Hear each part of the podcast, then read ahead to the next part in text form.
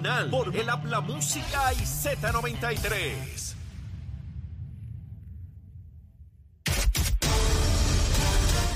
Buenos días, Puerto Rico. Soy Emanuel Pacheco Rivera informando para Nación Z Nacional en los titulares. El gobernador Pedro Pierluisi y el secretario de Hacienda Francisco Párez Alicea informaron que 187.396 seniors y pensionados bajos de bajos recursos recibieron un desembolso correspondiente a la planilla de 2021 ascendiente a 92 millones de dólares, 600 mil en créditos contributivos. En otras noticias, ayer miércoles el senador Ramón Ruiz Nieves denunció como una falta de voluntad que el Parque Las Cavernas del Río Camuy se mantenga cerrado tras encontrar una falta de empleados y retrasos en los trámites para el desembolso de los fondos de FEMA que exige la contratación de gerentes de proyecto. Hasta aquí los titulares, les informó Emanuel Pacheco Rivera. Yo les espero en mi próxima intervención aquí en Nación Z Nacional, que usted sintoniza por la emisora nacional de la salsa Z93. Hablándole claro al pueblo.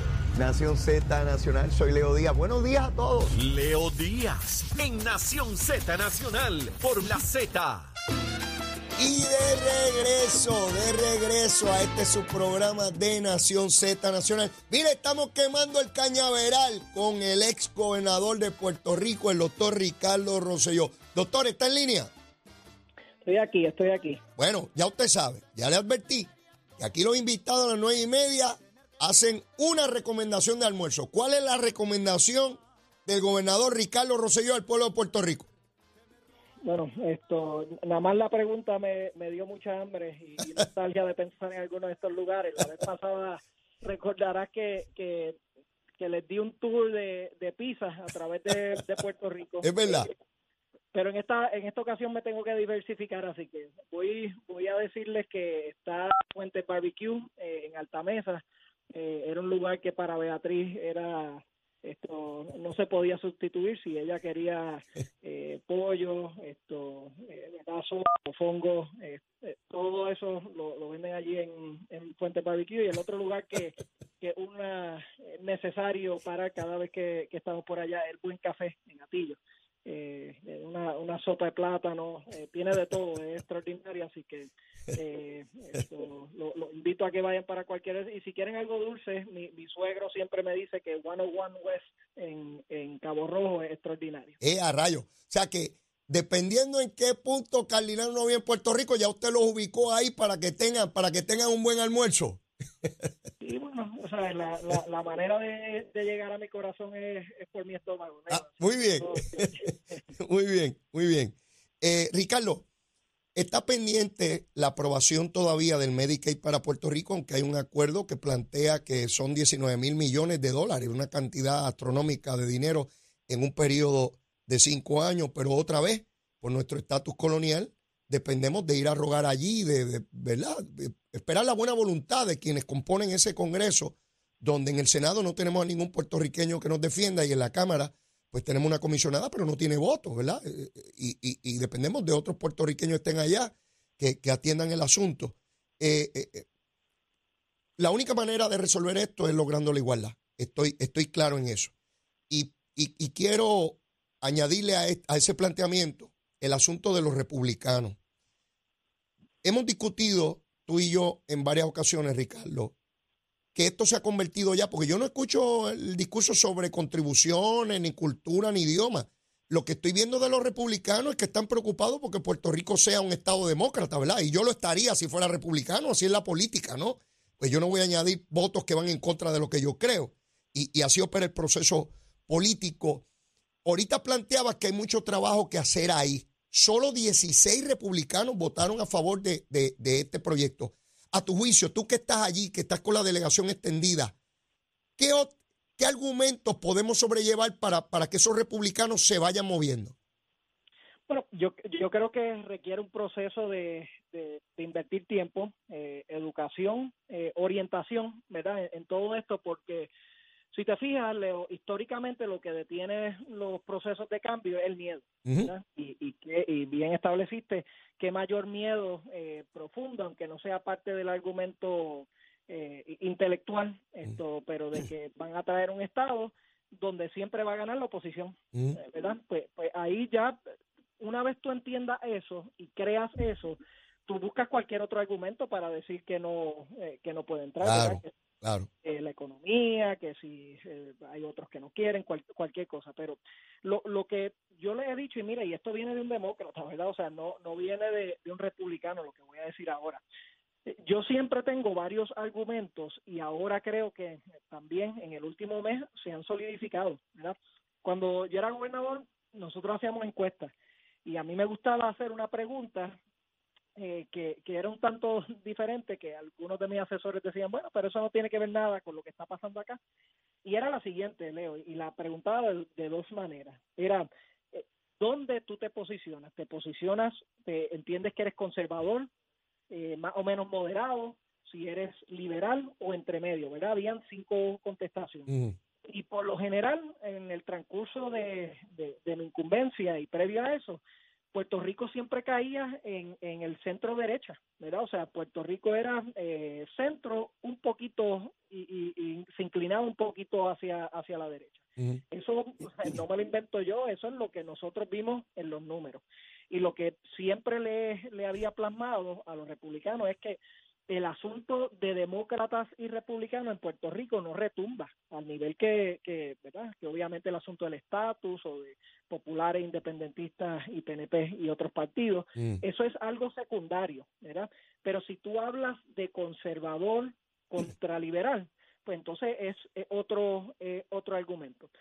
En los últimos, eh, ¿verdad? Siempre veían eso con un poquito de suspicacia, pero en los últimos meses eh, se ha se ha podido demostrar en los Estados Unidos. Primero, uno ve eh, una tendencia global en los hispanos, pero particularmente en los puertorriqueños, en los Estados Unidos, eh, a transicionar hacia el Partido Republicano. Eso está pasando, ¿verdad? De nuevo, no, no lo digo yo y, y lo alerto como, como demócrata, ¿verdad? Que hay, hay que ver por qué esto está pasando, Ujú. pero está pasando. Y, y entonces, eh, varios eh, varios periódicos de, ¿verdad? de gran influencia ya lo han puntualizado, han enseñado los datos y la pregunta que se esboza es qué va a hacer el Partido Republicano para, para asegurarse que, que pueden acaparar este, este voto hispano.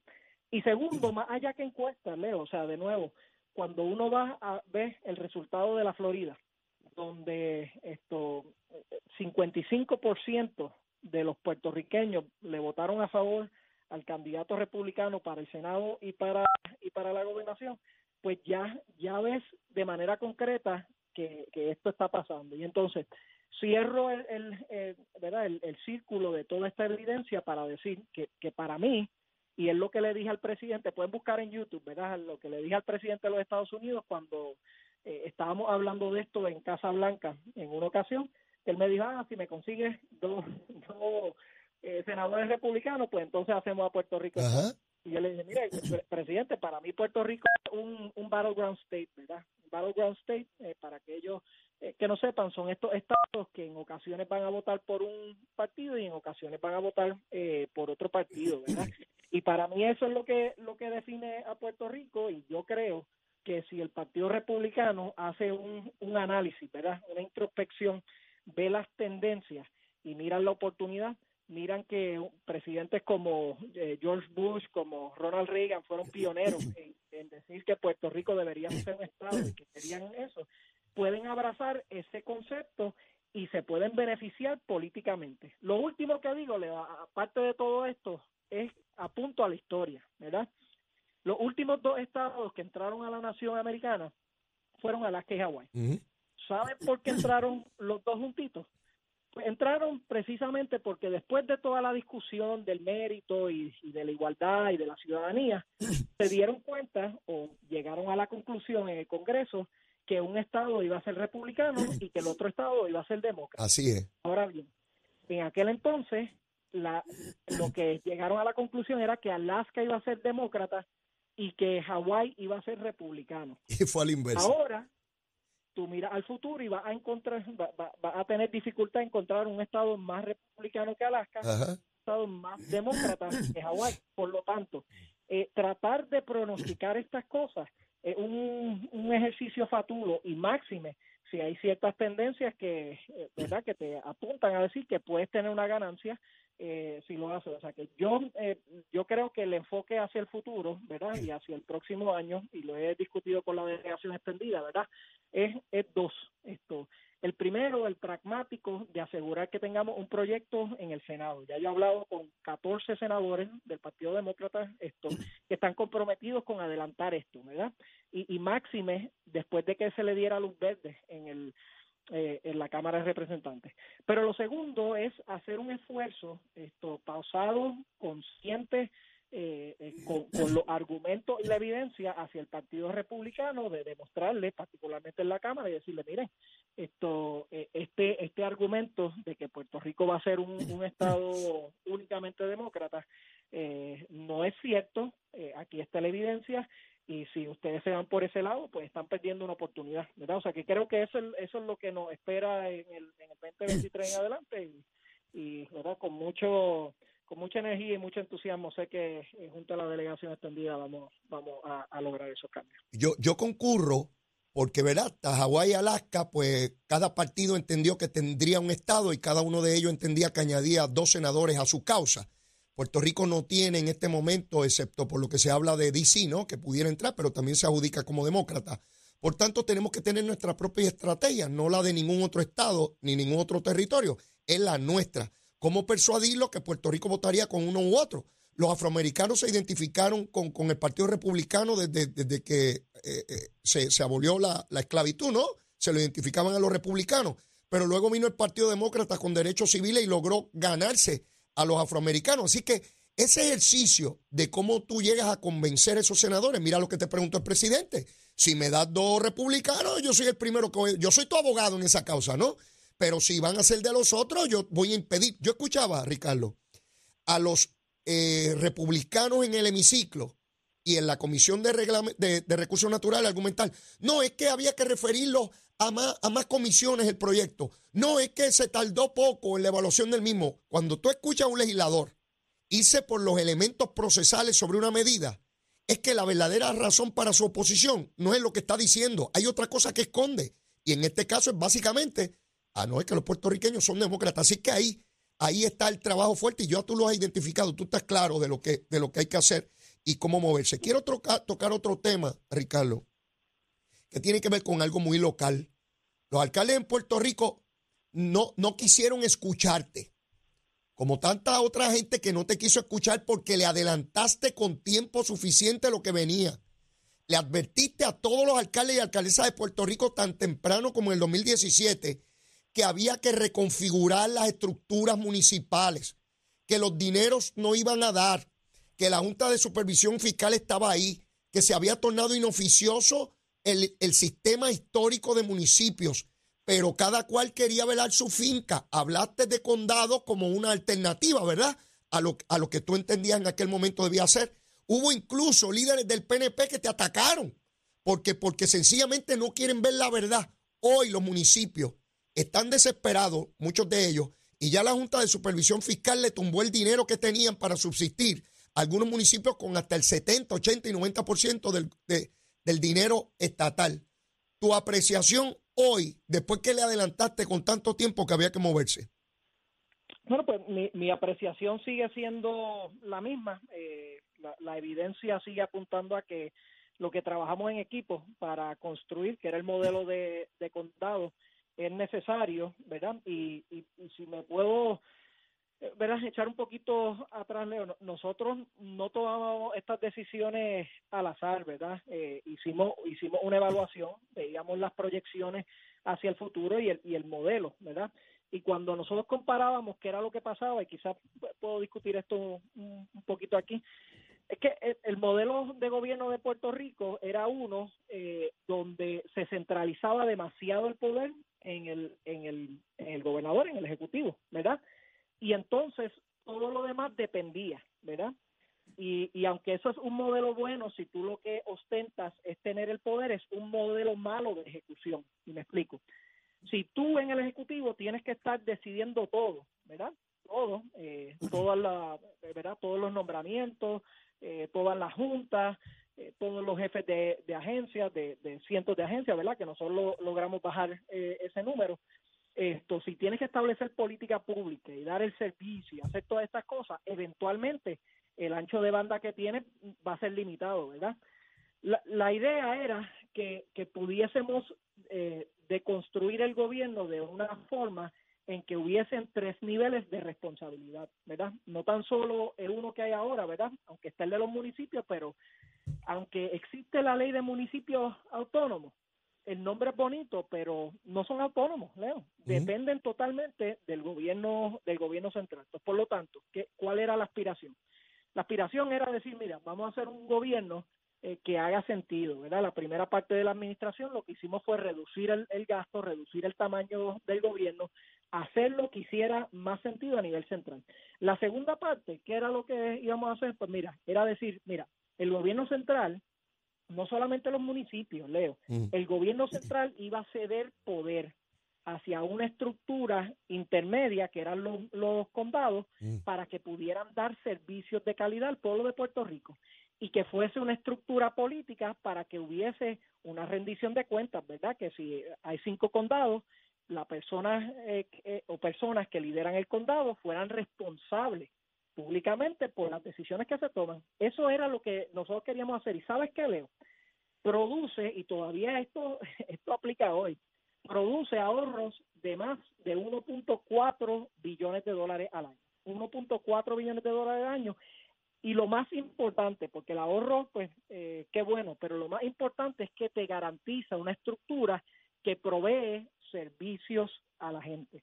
Pero similar, ¿verdad? Y lo tengo que decir así, similar a lo que estábamos hablando hace cinco minutos en Estados Unidos del miedo de la pérdida de poder, pues, pues eso era lo que se traducía eh, eh, en Puerto Rico. Y lo que va a pasar, Leo, es que si no se hace un cambio de esta índole estructural, pues no va a ser por decisión nuestra que los alcaldes pierden totalmente de su poder, va a ser porque no quedan recursos para poder efectuar y, y del saque del inicio van a ser inefectivos porque no tienen el capital para, para operar, ¿verdad? Si nuestra expectativa es que sigan saltando de, emergencia a emergencia, de ciertos fondos que vienen a prolongar esto, pues miren, esto no estamos planificando para el futuro de Puerto Rico. Ahora bien, si queremos eh, tener una estructura funcional, ¿verdad? Con eh, eh, responsabilidad que le permita al gobierno central hacer lo que tiene que hacer, que es establecer política pública y fiscalizar, y entonces crear los condados para poder proveer los servicios a la ciudadanía. Y los municipios entonces puedan ser procuradores del ciudadano. Ahí tenemos una estructura que puede funcionar, que ahorra dinero y que nos permite mirar de cara hacia el futuro esto con eh, verdad con optimismo. Pero hay que hay que dar el paso hay que dar el paso Leo. Nos queda nos queda poco tiempo eh, gobernador hay un gobernador de Puerto Rico llamado Pedro Pierluisi ha tenido que enfrentar la Junta, ha tenido que enfrentar una legislatura antagónica, los medios de comunicación antiestadistas, que usted los conoce perfectamente bien. Eh, dentro de todo eso, ¿Cómo evalúa la ejecución de Pedro Pierluisi a dos años de su administración? Pues, pues mire, yo, yo eh, quiero, quiero decir varias cosas aquí. Lo primero, eh, en, los momentos más complicados de mi vida, cuando tuve que, tomar eh, la, decisión de desistir mi posición como gobernador, yo sabía que no solamente podía hacer eso, sino que tenía que pensar en el futuro de Puerto Rico eh, porque este, estaba en la posición rara de tener que, decidir quién iba a ser un sucesor.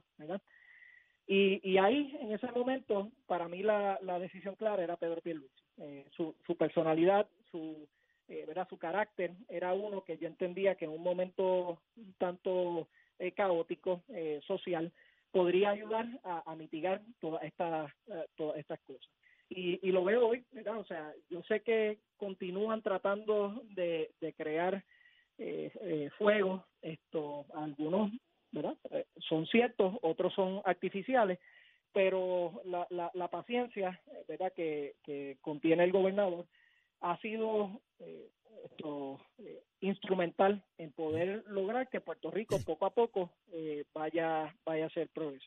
Y en segundo lugar, ¿verdad? Y esto ya lo digo desde la del estatus y creo que es importante, Leo. La relación que tiene el gobernador Pierluisi con Steny Hoyer no se puede minimizar en todo este proceso, ¿verdad?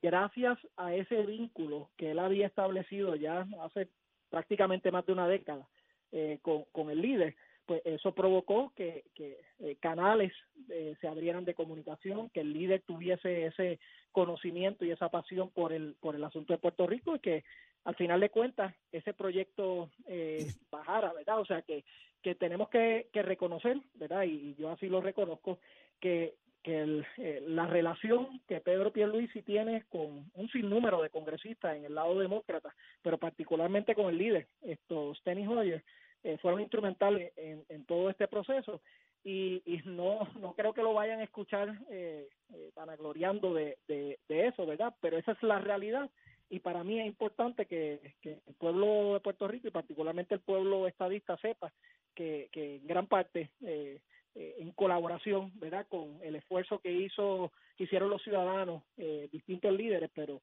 eh, el, el liderato y, y las iniciativas y las relaciones que eh, Pedro Pierluisi cultivó como comisionado residente han dado fruto ahora para el proyecto de estatus y para este cambio histórico en que nos encontramos. Gobernador, se nos acaba el tiempo y no quiero que nos despidamos sin antes enviarle un saludo un bien afectuoso y un abrazo a Beatriz, a nuestra ex primera dama. Se le quiere y se le aprecia enormemente. Un beso a Claudia, un beso a Claudia y a, y a PJ, a esas dos criaturas que estoy viendo cómo van creciendo en esa foto, esa familia ejemplar. Saludo a toda la familia en esta Navidad, que la pasen espectacular, eh, la despedida de año, en ese nuevo año. Y para todos ustedes, particularmente para usted, que sea un año de muchos retos, porque yo sé que a usted le encantan los retos, sea un año de muchos retos y muchos éxitos, como corresponde. Y sepa que el movimiento estadista tiene un agradecimiento profundo, porque me lo comunican en todas partes que voy el esfuerzo que usted hace, que usted hace. Otros quizás se hubiesen quitado y pues ya yo no estoy. No, usted sigue ahí contra viento y marea, contra viento y marea, eh, honrando el compromiso que hizo con el pueblo de Puerto Rico y continuando la lucha de tantas generaciones que no vieron el resultado, pero fueron fundamentales para llegar donde estamos, gobernador. Así que como siempre, un abrazo grande a usted y a toda la familia. Gracias, Leo. Eh, toda esa familia te está escuchando ahora, son seguidores eh, fieles tuyos y al pueblo de Puerto Rico. Eh, felicidades en esta en esta época navideña. Mis mejores deseos siempre para mi pueblo y, la lucha que hago hoy con mucho gusto, ¿verdad?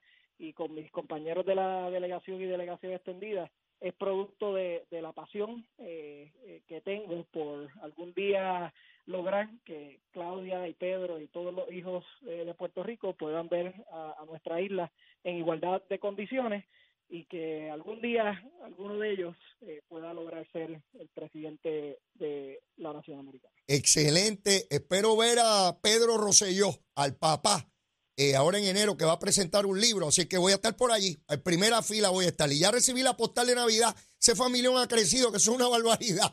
Ganan cualquier colegio electoral solito, ¿sabe? bueno, pues que Dios, que Dios les bendiga, Leo. Y Gracias. un abrazo a toda la familia Ya escucharon al ex gobernador Ricardo Rosselló Nevares. Tenemos que ir a una pausa para saber del tiempo, el tránsito y toda la cosita. Vamos con Emanuel Pacheco. Buenos días Puerto Rico, soy Emanuel Pacheco Rivera con la información sobre el tránsito.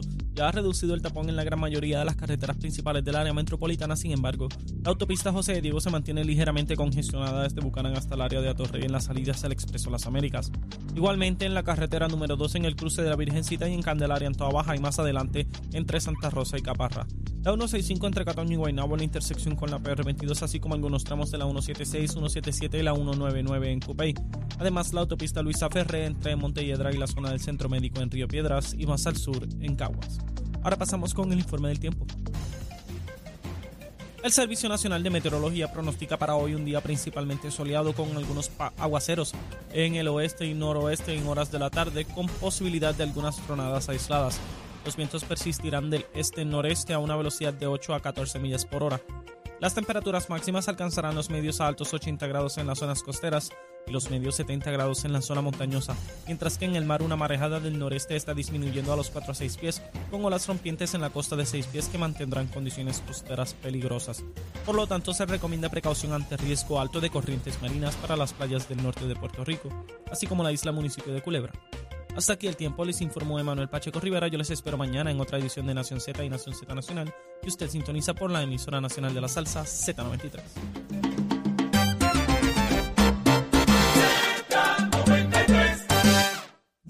Amigos, y ya en la parte final del programa, mire, impresionante ver a Zelensky, el presidente de Ucrania, en la Cámara de Representantes Federal, allí de frente a todos esos congresistas hablándole. ¿Qué lucha ha dado el pueblo ucraniano? Ha puesto al gobierno ruso contra la pared. Están entregados y están derrotando al ejército ruso. ¿Quién lo diría?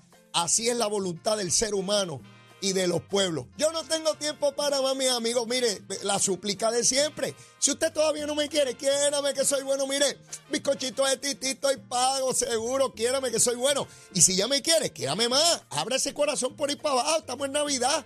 Vamos a querernos. Mire, será hasta mañana. Besitos en el cutis para todos y todas. Llévatela, chero. Z93.